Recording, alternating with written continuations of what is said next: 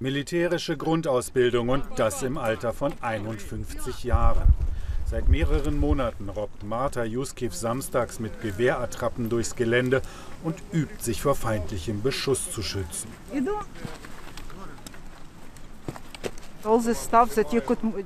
Im Film sieht das immer alles ganz einfach aus, aber wenn man es selbst machen muss, dann ist es ganz schön schwierig. Du musst das alles ja richtig machen, um dich und deine Kollegen nicht zu gefährden. Das sind nur Grundkenntnisse, aber eben wichtige Grundkenntnisse. Marta Juskiv hat sich freiwillig bei den ukrainischen Territorialverteidigungskräften gemeldet. Hier üben Zivilisten für den Ernstfall. Sie sollen im Kriegsfall hinter der Front tätig werden. Militärische Vorerfahrung haben die meisten Wochenendkrieger nicht.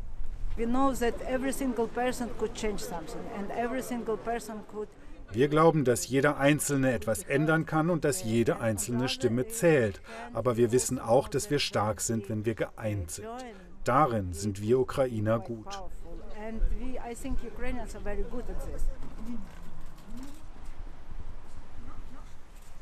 Dabei ist Marta Juskiv keine Abenteurerin. Ihr Leben ist bürgerlich. Ein Haus vor den Toren von Kiew, ein Garten und Haustiere. Unter der Woche betreut sie von zu Hause aus medizinische Studien für internationale Pharmakonzerne. Doch sie fühlt, dass ihr Idyll bedroht ist. Seit fast acht Jahren hält Russland die Krim besetzt, unterstützt separatistische Truppen im Osten der Ukraine und droht mit Eskalation.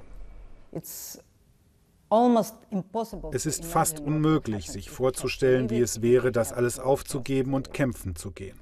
Aber es könnte passieren.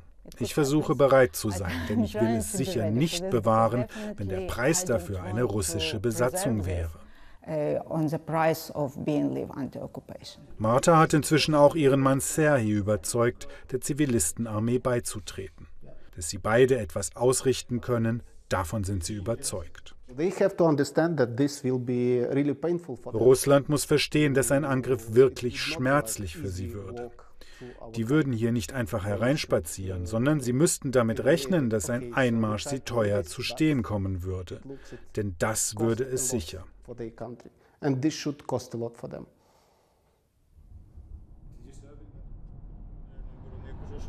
Jeden Samstag früh ziehen sich beide eine Uniform an und fahren raus in die Wälder vor Kiew, wo sie andere Freiwillige treffen. Die Territorialverteidigungstruppen gibt es seit mehreren Jahren. Seit diesem Jahr sind sie auch offiziell direkt der Armeeführung unterstellt. Einige Ausbilder sind Ex-Militärs, andere haben auch hier erst das Handwerk gelernt. Es geht um Grundkenntnisse.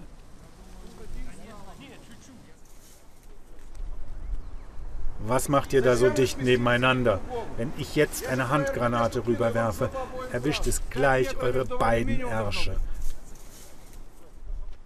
Die freiwilligen Truppen sollen im Ernstfall die Armee hinter der Front unterstützen.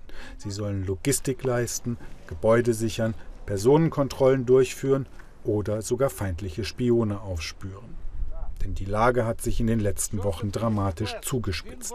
In der Ukraine befürchten sie inzwischen täglich einen erneuten russischen Einmarsch in weitere Landesteile und dann auf sich gestellt zu sein.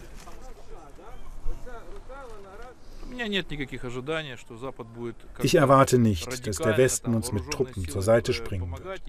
Es wird an uns liegen, für unser Land zu kämpfen. Was schon gut wäre, wenn der Westen uns mit den nötigen Waffen versorgen könnte und unsere Arbeit so erleichtern könnte. Jede Menge Aufmerksamkeit aus dem Ausland bekommen die Wochenendkrieger jetzt schon. Unermüdlich erklärt Martha internationalen Medien ihre Motivation, auch wenn das bedeutet, dass man jetzt auch auf der anderen Seite der Grenze ihr Gesicht kennt.